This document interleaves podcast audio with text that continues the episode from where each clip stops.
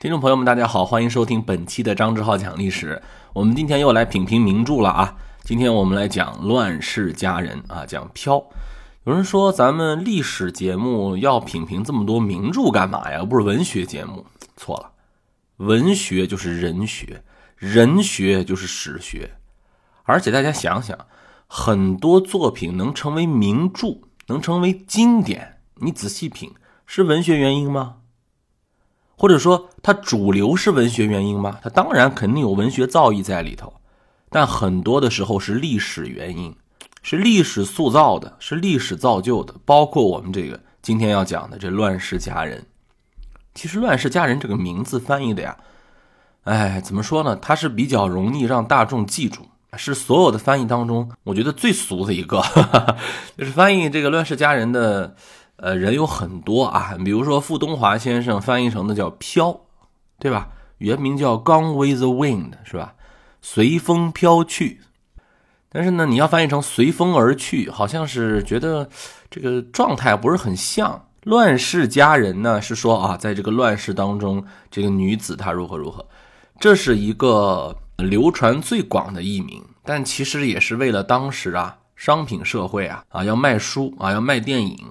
你叫飘啊，随风而逝，你就不如叫乱世佳人卖的好。一开始就是这个样子啊，乱世佳人这个艺名就和什么飘啊、随风远去啊、逝去啊，它不一样，它通俗大众，尤其是对于咱们中国读者来说，这一看就知道啊，乱世之中可怜的一位女子，命运多么的凄楚，飘零如浮萍一般，这多好呀，意境马上出来了，《红楼梦》啊，是不是？陷于污泥浊闹之中，有人也说《乱世佳人》是美国南方版的《红楼梦》，也有这么说的。咱们还是老规矩，好吧？咱们先呢来梳理情节，看过的呢咱们就回忆回忆，没看过的呢，你要是想看完再听，我觉得也行，但是 挺长的啊，上下两部，上下两本，你也可以听一下，我觉得没什么不好。其实梳理这个情节真不容易，这跟我们之前讲的那三个火枪手啊。基督山伯爵呀，那可不一样。这个情节那复杂了去了，人物也多，时间也长。要不说人家叫史诗般的这个名著啊。我们先来讲这个剧情呢，先交代一下，它发生的背景呢是在一八六一年四月份的佐治亚州。我先这里面介绍一点点历史的东西在里头，以免呢咱们对这个理解产生一些距离。就是一八六一年，咱们知道这都是比较重要的在历史学科当中啊，当年中学学历史啊什么可能记得比较多的年份。这是美国内战爆发的年份，就指的美国南北战争啊。而这个佐治亚州呢，是所有的南方州当中啊最早脱离联邦、加入南方联邦政府的七个州之一。属于说比较顽固的那个南方的老派的州了。美国的南北战争也叫美国内战，它是从一八六一年一直到一八六五年，可以说是到今天为止来讲，美国最重要的事情排名起码前三的那个东西，这是美国的国难级别的事。美国这个国家挺幸运的，它很少有那种国难级别的大事儿，这算一个。啊，你即便二战，咱们说实话，珍珠港是炸了，但是本土都没有受到太大的攻击。九幺幺可能算一个国难级别的啊，但是你想九幺幺那个级别也跟南北战争没法比呀。这是美国人比较新兴的民族啊，经历过的能够数得上来的几个大事之一。两头呢，一帮呢，咱们都知道林肯嘛，还有呢南方了。我们来稍微讲一下哈。这个南北方的经济矛盾是他们打仗的主要原因，少跟我说什么黑奴的问题啊，这都是后话了。经济理念的差异是根本，它体现出来的是奴隶制的问题，就是古老的奴隶制该不该废，该不该存，尤其是出现了很多那种新兴的州，在西进运动当中是吧？有很多新的州，每一个新州出来就得争半天，这个州是废奴还是蓄奴？北方呢是制造业、金融业。对吧？纽约对不对？商业比较为主。南方呢，就是农农业，哈哈，我们叫种植园经济。棉花嘛，美国人不是老欺负咱吗？老老污蔑咱什么棉花这个问题，什么什么强制棉花？为什么呀？是因为他们只能理解那个东西。你要跟美国人讲太复杂，说中国怎么怎么不好，他理解不了。你跟他说，哎呀，棉花是吧？强制棉花劳动啊，理解，就跟咱们那会儿似的，是吧？这这么这么去说，可能也是他们比较能想出来的一种黑了。棉花在乱世佳人当中确实是个很重要的因素。你比如说，在战争当中，很多受到重创的都是种棉花的庄园，而且当时南方棉花的庄园是大财富的象征。你像斯嘉丽啊，这个小说主人公斯嘉丽，他为了重振家业，其实当时刚开始想的也是种棉花。南方人为啥要蓄奴？就是因为那个时候棉花种棉花需要，轧棉机在当时还没有普及。而且，其实黑奴种棉花这个东西呢，种植肯定都是很累的。农业嘛，面朝黄土背朝天，这个都是很累。但是它肯定不如插水稻要累，这个大家能理解吧？我们中国人插秧，那肯定是非常的辛苦的。你要种棉花、采棉籽儿啊，这个轧棉，手工去生生产那个东西来说，它不是特别的难。说实在的，所以黑奴的反抗。当然，我这里面不是给奴隶制找借口，奴隶制肯定不对啊，是说相对来讲，啊，所以当时很多黑奴也就忍了。嗯，这也是南方诸州为什么要誓死保卫奴隶制，因为如果奴隶制受到了动荡，那他们的经济基础靠黑奴去种植、采集啊，去压棉花的这个东西就都没有了。所以说这是一个命根子的问题。中国不有句老话吗？你断人财路，有如杀人父母吗？这能不跟你拼命吗？其实小说在塑造这种内战阴云的方面做的还是很不错的。比如他一开始是没有一上来就写内战，他是开始给你构建，慢慢的推进，感觉到这个内战的导火索慢慢已经出现了。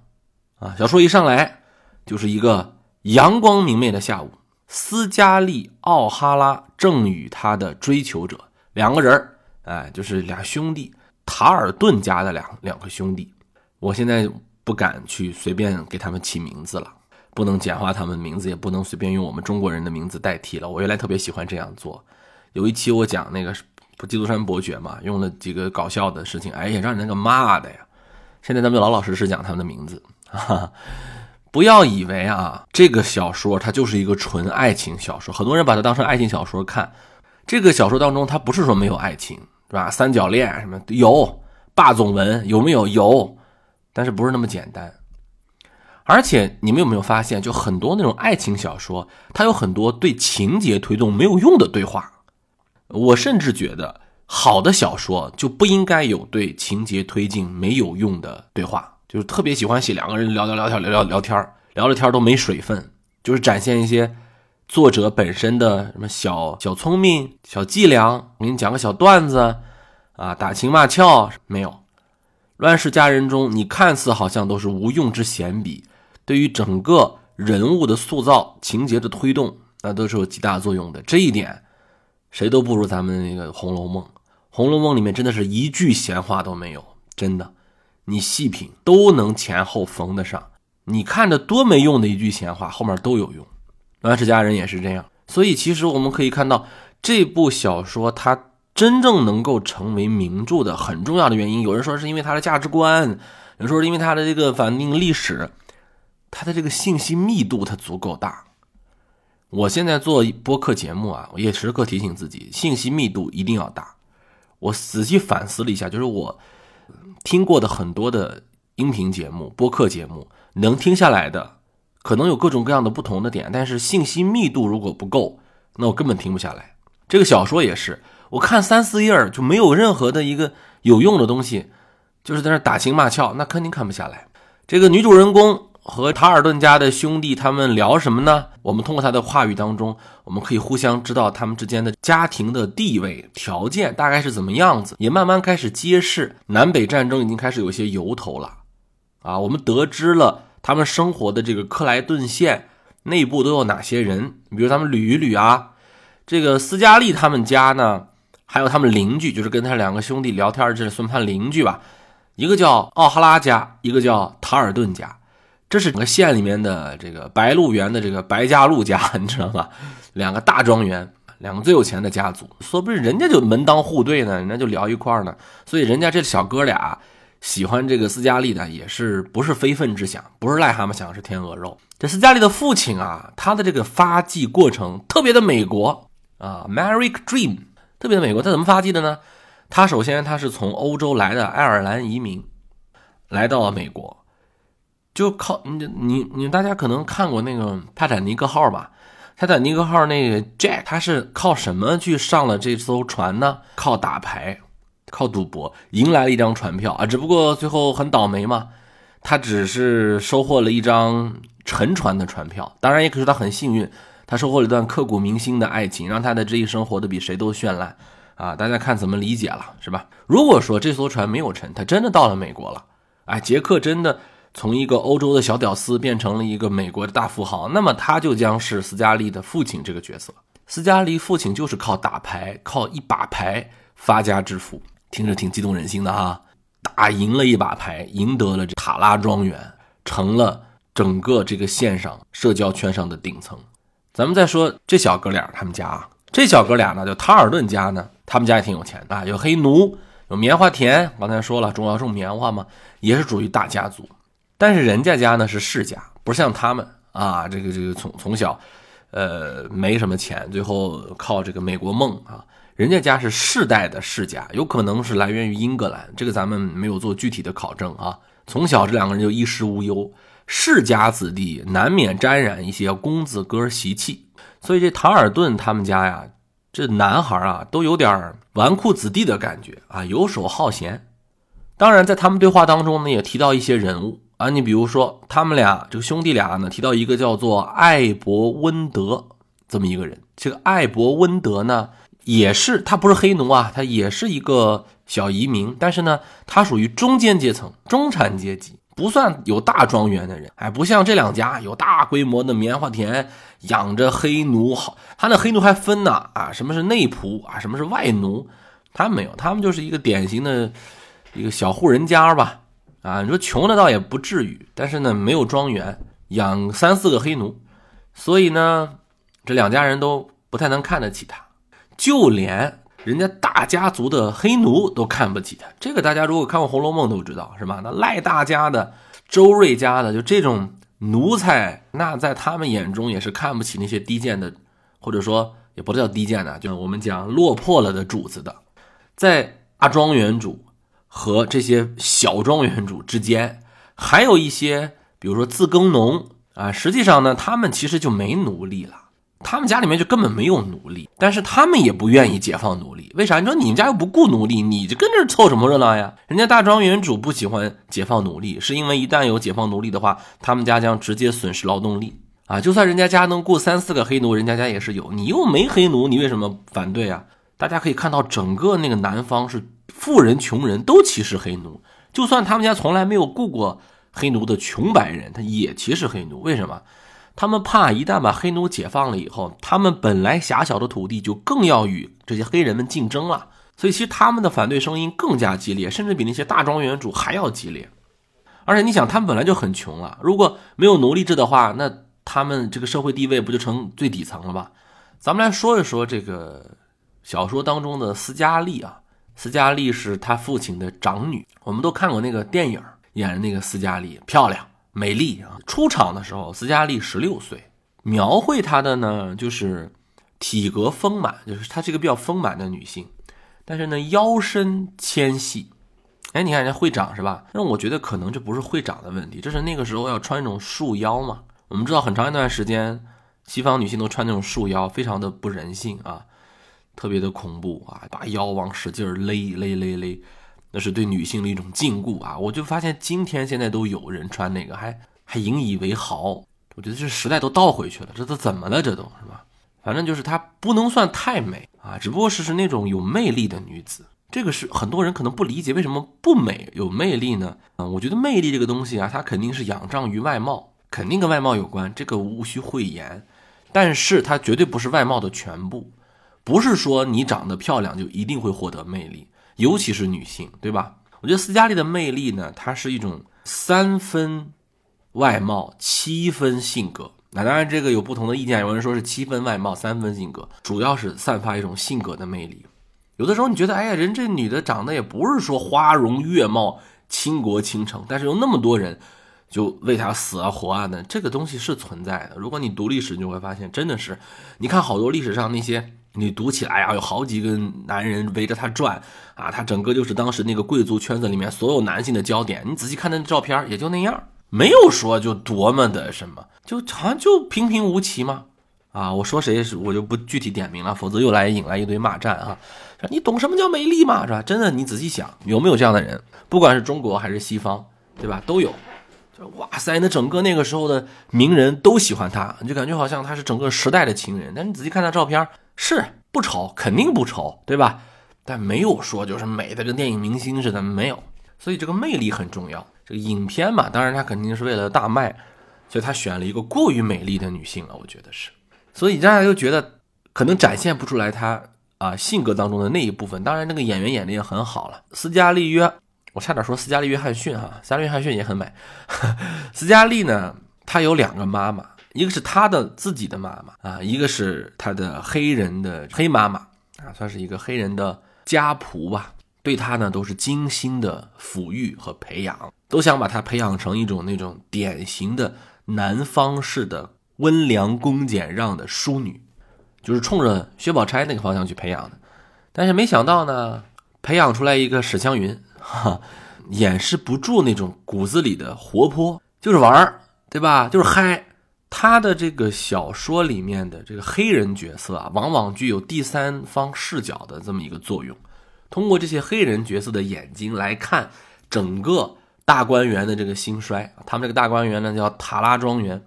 比如说他的这个黑妈妈啊，他的这个仆人，这个其实他母亲的陪嫁来嫁到这个庄园来的，后来就成了庄园的管家来主持家务。这些人呢都是有很严谨的道德标准的，大家可以参看那个唐顿庄园里面的 Mr. Carson 啊，Mr. Carson 呢他不算贵族了，但是他其实坚守，他是整个那个庄园当中最坚守贵族标准的。当然，这些人也特别疼爱自己的主子家的孩子啊！你这个东西可能不能理解啊！你说人家是你的主人，你疼爱人家干嘛？这个确实是，嗯，大家如果看过那个原来有篇有原来有一个电视剧叫《大宅门》，里面演的那个陈宝国演的那个白七爷，他和他身边那些仆人的形象，也跟我们小时候看到的那种什么周扒皮的形象和那个偷半夜偷鸡的那种主仆形象好像不太一样，是吧？南方是南方的庄园主啊，他们雇佣黑奴是不一样的。有些黑奴呢，他是家仆，就是他不是干粗使活的，他是在屋里头做细活的，就跟那个贾宝玉的那些晴雯麝月就那种人啊，袭人那种人，这就算家仆，他们不干粗活。还有一些是下地干活的粗活，庄园里面最低等的奴隶。庄园主如果不在，那么他会雇一个白人作为监工。盯着这些奴隶去干活！经常我们在那个中学教科书里面就会看到有人拿着皮鞭抽他们，让他们干活，就是大概那种情况。但是你去读这篇小说，就会发现不是那么简单的一个样子。这两种黑奴在地位上是有差异的，但是当时在很多的南方人看来，他们也是人。不要以为觉得啊，他们就对黑奴特别特别的坏。小说里面写啊。体面的庄园主和他们的家人都不会虐待他们自己的奴隶，这个不是法律规定的，这是一种道德的体制，在整个南方，这是一个家族里面的规定，不是说要把他往死了抽打的那种。这个地方，我觉得我们就看文学作品，我们就当它文学作品来去欣赏，它一定是反映了一定的社会现象。那你说有没有人就打奴隶呢？当然有，你看那个汤姆叔叔的小屋，这是两位小妇人写的书，是吧？这个汤姆叔叔的小屋和《乱世佳人》，大家可以对照着看啊，一个典型的南方视角，一个典型的北方视角。斯嘉丽的母亲啊是法国移民，她是法国贵族的后裔，这属于典型的南方大家闺秀的这种表现，举止优雅。她经常教导她的女儿：“你一定要在比你低的那些人面前体现你的气度。”哎，这一点我觉得做得非常好，就是你看一个人他的。我觉得这个话到今天也适用，就是你看一个人的修养，不是看他跟他平时的人的交流，要看他比他地位低的人。当然，今天人人平等啊，就看他比他阶层稍微低一点的人的态度，你是不是可以对他们有一个好的态度？他说，对你地位低的人，尤其是黑人，你的态度要坚定，但一定要和气。就是他的妈妈教给他的啊。而且斯嘉丽的父亲对他的贴身黑奴也很宽厚。他甚至帮助他的黑奴的妻子和他的黑奴在庄园当中的重聚。我觉得唐顿庄园当中那个 Mr. Bates 和安娜的这个关系有参有参考到这个部分。当然，大家看到英国那个贵族他们的仆人也很好，Grantham 爵士也尽量的保证他们，或者说用他的方法来帮助他的仆人的生活过得更好。而且，甚至我们在小说当中可以看到，经常这些黑奴和他们的白人主子们在家中其乐融融的一些景象，就像那个《红楼梦》当中一样，你感受不到就是啊，主子跟奴隶，呃，不不叫奴隶吧，仆人之间那种。鲜明的等级，当然，我们一定要认清醒的告诉自己，他们毕竟是奴隶啊，不要被他们这个表象所蒙骗，是吧？那贾宝玉不是说踹了袭人就踹了袭，呃，说把袭袭人给踹了就踹了嘛？这个踹是一个双关语，是吧？你即使真实的踹，也是也是那个踹哈。好了，我们接着往下看啊，说这个斯嘉丽呢，就从啊这邻居两兄弟的口中就得到了一个消息，什么消息呢？就是他自己啊有一个。心上人，他的心上人阿西里不久就要跟他的表妹，哎，是表妹还是表姐，我忘了啊。在斯嘉丽眼中，这个人很一般，是吧？看不上他，说你这不行啊，就是林黛玉啊，是吧？史湘云一开始也看不上林黛玉，对吧？大家感觉是一个非常平庸的、很瘦弱的、病殃殃的梅兰妮要跟他订婚了。啊，一开始的时候，斯嘉丽永远就看不上他，觉得这个人怎么能配得上我的心上人呢？对吧？我的男神怎么能娶她呢？对于斯嘉来说，这是一个晴天霹雳。斯嘉丽就非常的不高兴。听到这个消息之前，他一直认为我才是阿西里的梦中情人，阿西里一定会娶我的啊。然而，我们会发现啊，我们的主人公不像普通小说里面的女主人公。这部小说有很强的那个女性大女主色彩，就是女性崛起的这个思路在，所以很多评论家也认为这部小说有早期女性觉醒的意识。我要尽量主动的去争取我的幸福，这在当时也是很少的。你不要以为在中国是这样，西方也是这样。斯嘉丽说：“我知道了，好，你要娶别人对吧？我不会认输的。好，马上我要想办法赢回我的心上人的心。”这就是小说里面的第一场戏了，第一个高潮就来了。小说当中有一个非常气派的庄园，叫十二棵橡树庄园。十二棵橡树庄园举办大型的 barbecue 野餐会，哈，就很有美国风格啊。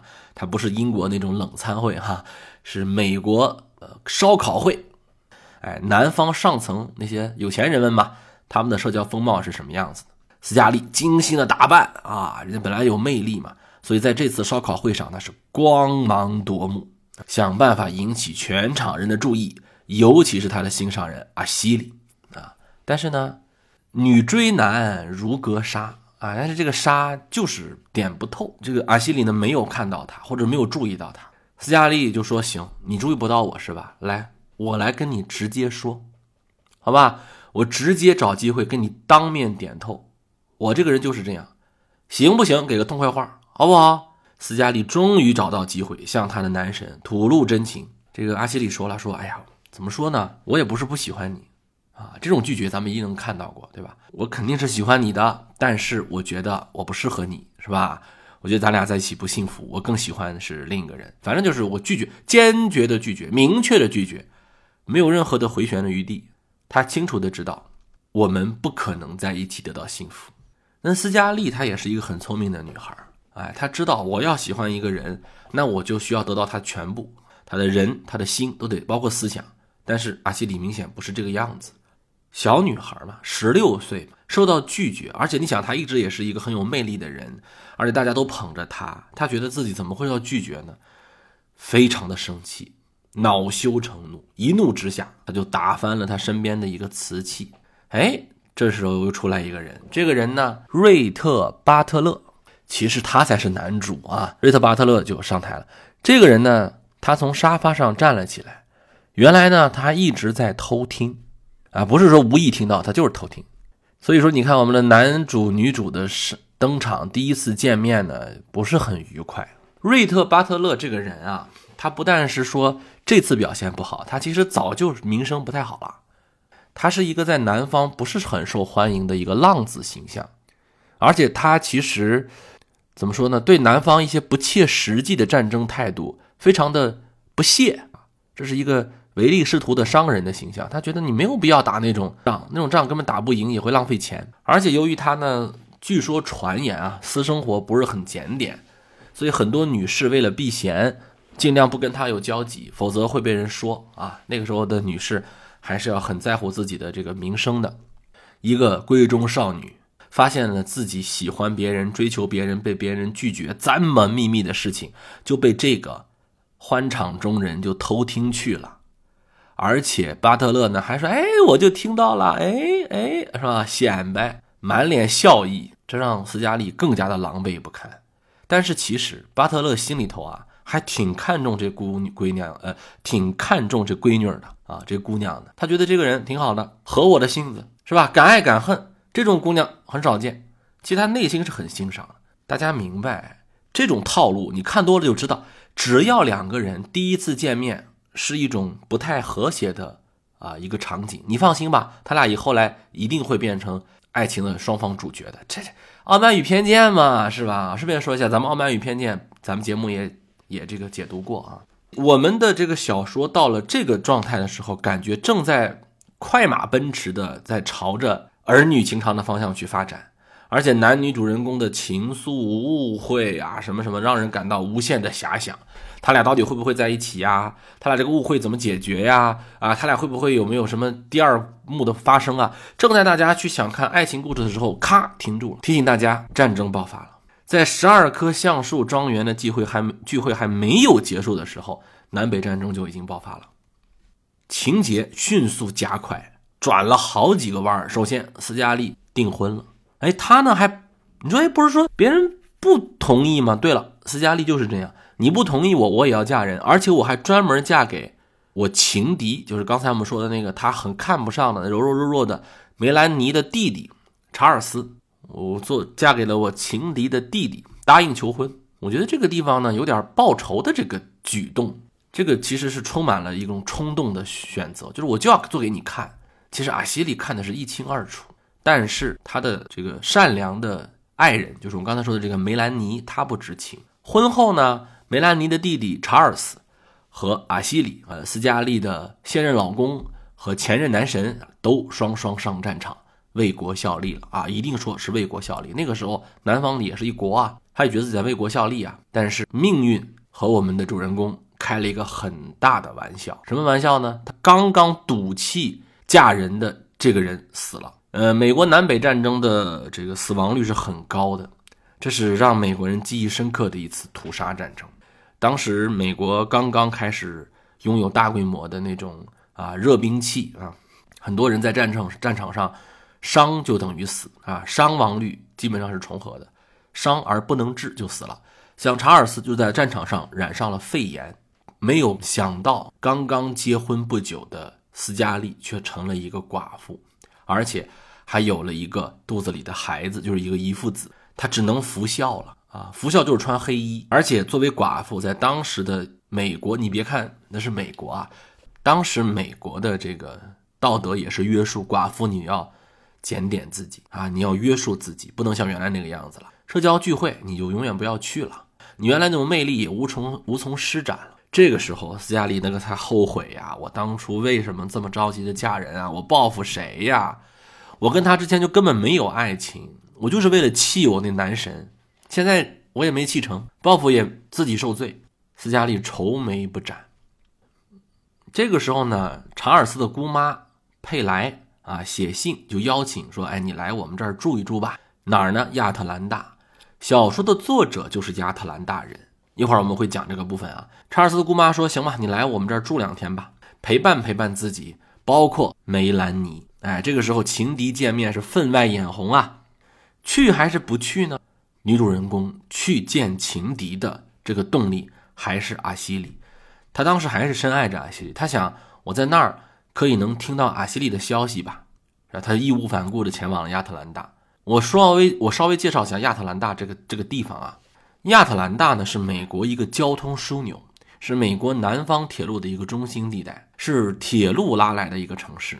这里是佐治亚州新旧的混合体，因为你看火车拉来的城市嘛，它就一定会有一些新兴的呃势力的崛起，来自远方的新人就来到这儿了。新旧事物往往在这些交通枢纽的地方就会发生碰撞，而且往往新事物就可以占上风。所以说，斯嘉丽离开那个代表着传统老南方的塔拉庄园，来到新兴的铁路城市这个亚特兰大，这是一种象征性的写法。很快呢，斯嘉丽因为有了身边的朋友的陪伴。慢慢的恢复了他往日的精神啊，不再是那个，呃，每天脸色惨白的寡妇形象了。他跟梅兰妮呢一起开始做了一些工作，哎，什么工作呢？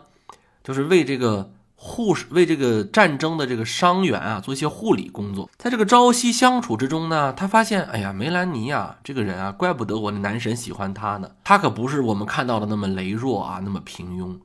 这个人简直是一个完美的妻子形象，真实不装，而且很善良啊，很淳朴。梅兰妮啊，是这个影片啊，是这个小说当中呢，对于当时美好女性品格的一个象征性写法。就她不但是外在美、内在美，而且她也同样拥有着魅力。这个魅力呢，跟斯嘉丽的不一样，她是那种近乎于圣母般的。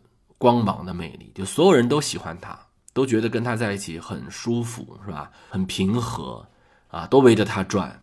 斯嘉丽就明白了，哦，怪不得是吧？怪不得男人们都喜欢她呢。梅兰妮的善良一直影响了斯嘉丽。斯嘉丽觉得，啊，这样的人才是真正可以做好朋友的人。而且，其实梅兰妮从一而终的维护着斯嘉丽的关系，而且不是说。你现在名声好，名声坏。后来我们知道，斯嘉丽到了后来，她的名声很不好。但是梅兰妮没有因此怕自己名声受影响就抛弃她。你要知道，那个时代女性如果是一个名声不好的女性的话，她会迅速被人孤立，来来这个避免一些闲话吧。乱世佳人塑造了很多女性人物，我觉得梅兰妮这个角色，乱世佳人塑造人物厉害就厉害在啊，她不是说。我平铺直叙的《水浒一百单八将》一样一个一个写下去，而是我通过这样强有力的衬托的角色来塑造我的主人公梅兰妮这样的角色，就极大的塑造了和丰富了斯嘉丽她的完整性。斯嘉丽的勇敢、个性张扬更加的凸显出来，而斯嘉丽在这个强硬外表下的柔软，也能从梅兰妮的沟通当中呢展现出来啊。所以我们也可以看得出来，这个作家为了塑造一个很好的文学形象。是动用了很多功夫的，花开两朵，各表一枝。我们说完女主，我们来说说男主。男主呢，就是巴特勒。这个巴特勒呢，我们说了，他本来是一个没有什么道德底线啊，想发战争财的这么一个唯利是图的人。本来呢，他跟斯嘉丽之间的故事可能就不会再发生下去了。哎，但是他又一次在一个义卖会上啊，跟斯嘉丽撞了个正着。刚才我说了，斯嘉丽当时只能穿孝，就只能穿黑衣。所以跟他身边的那些花里胡哨的小姐太太们的衣着相比，他反倒变得很突出。巴特勒这个人呢，是一个很有同理心的人，他是那种明显的用表达出一种攻击性的样子来保护自己的那种人格。他不像原来南方的那些彬彬有礼的、号称是骑士绅士的优雅男士，他经常会直接指出你的问题啊，出言讥讽如何如何。啊，所以斯嘉丽呢就气急败坏啊，就觉得这样坏坏的男人也是挺有趣的，是吧？但是我们为什么说巴特勒他是口不对心呢？巴特勒虽然嘴上不饶人啊，嘴上毫无绅士可，但他行动比任何绅士都值得让人钦佩。比如说，他在捐钱的时候一掷千金，他一下就捐了一百五十块金元来邀请斯嘉丽共舞一曲，哎，这引得全场的惊叹。一个是花花公子，一个是寡妇，你俩说话都已经是臭不要脸了，你竟然还敢邀请他跳舞？大家都看着，斯嘉丽，你还要脸不要了啊？你是寡妇啊？你想好啊？你跟这样的人跳舞，他还捐了这么多钱，你们要干什么？我们都知道，斯嘉丽就吃这一套。你越这样，你不是怕我不敢跳吗？我就跳了，是吧？我愿意，我跳，让所有在场的那些，我们说。所谓的骑士精神呀，什么是温柔绅士啊，目瞪口呆。当然，这就是一种霸总文的写法嘛，杰克苏嘛，是吧？玛丽苏嘛，我不太会用这个词儿啊，我怕我用错了，我多说一遍，是吧？反正就这个道理。大总文一掷千金啊，亮瞎你们的狗眼，对吧？你们这些人都不喜欢，就喜欢这个寡妇。在南方那样的保守情况下，作为一个年轻的寡妇，你就不该出来。你出来都已经是大逆不道，你还跳舞，跳舞都已经不行了，你还跟这个人跳舞。哎，斯嘉丽就全这么做了，可能也是一种勇气吧，让我们觉得斯嘉丽跟巴德勒他们之间是有一种相似度和惺惺相惜的地方了。都被人误会，都很大胆，都勇于做自己。你会发现他俩其实是一类人，哎，到这儿这个三角恋情就算构建起来了啊！斯嘉丽、巴德勒，包括斯嘉丽原来的男神阿西里啊，其实你还可以说有一个斯嘉丽，还有这个阿西里的妻子梅兰妮，对吧？这这这这人物就够了啊！其实，在小说当中啊，后来斯嘉丽的心还是没有死，他后来去了人家家之后，还表达过对于阿西里的，人家都结婚了啊。还表达对他的爱意，那肯定人家还得去拒绝他呀。人家阿西里是一个正人君子嘛，肯定得拒绝呀。所以他就再次被拒绝啊，非常的尴尬。时间来到了一八六四年，南方的这个亚特兰大遭到了北方军队的围攻，就成了一个被切断一切来源的孤岛。大量的士兵受伤的士兵就涌入了城内，而且这两天正好是赶上了梅兰妮要生孩子。身边除了斯嘉丽，还有一个小黑仆之外，没有会懂接生的人。斯嘉丽没有人可以依靠啊，他之前的父母，包括他的黑人的这个管家啊，塔拉庄园都不在跟前啊，所以这个时候你就再有地位有什么用啊？这就体现到一个贵族，你真的遇到情况的话怎么办？叫天天不应，叫地地不灵，大溃败，围城，联军的纵火。啊，亚特兰大是人间炼狱，两位女性只能互相帮助。斯嘉丽只能是靠她自己的勇气来帮助她的好朋友梅兰妮生下孩子。她这个时候也不知道是为什么，她就想到了一个人啊，真的是不到关键时刻你就不知道是想到谁，她就想到了要去求巴特勒的帮助，她就赶紧派人去说找巴特勒老爷，你去找巴特勒，他应该会救我们。所以，我们。终于碰到了一个男女主人公真正的沟通的戏码，哈，有可能转变他们身份的一个戏码。英雄救美怎么办？关键时候能不能靠得住？其实这个时候，斯嘉丽已经发现了，你嘴上怎么不喜欢巴特勒，眼睛里面怎么看不起你？为什么关键时候想到他？你为什么兜兜转转总要说到他？这就是一个女性的成长。你以为你喜欢的是阿西里，不是，你只是喜欢她那个形象而已。那是个小女孩。对于成年男性的幻想，而你真正内心、你的人格上、内心上吸引你的是巴特勒这样的人啊！当然，巴特勒也是靠得住的。好，今天我们这一期啊，先讲到这儿。这期这个小说确实是太长，下一期我们接着讲后来斯嘉丽怎么回到他的塔拉庄园，巴特勒怎么又中途改变心意返回去成了一个军人。这样的人怎么玩世不恭，想起来当兵了？后来斯嘉丽又怎么想办法重振大观园？包括我们最后会分析小说的作者他的生平是怎么影响这部作品。包括有一个很敏感的话题我们要谈，就是在近几年这部作品的价值观受到了很多的冲击，很多的批评。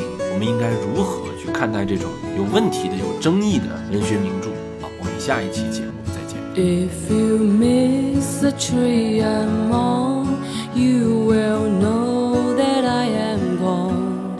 You can hear the whistle blow a hundred miles, a hundred miles, a hundred miles, a hundred miles, a hundred miles.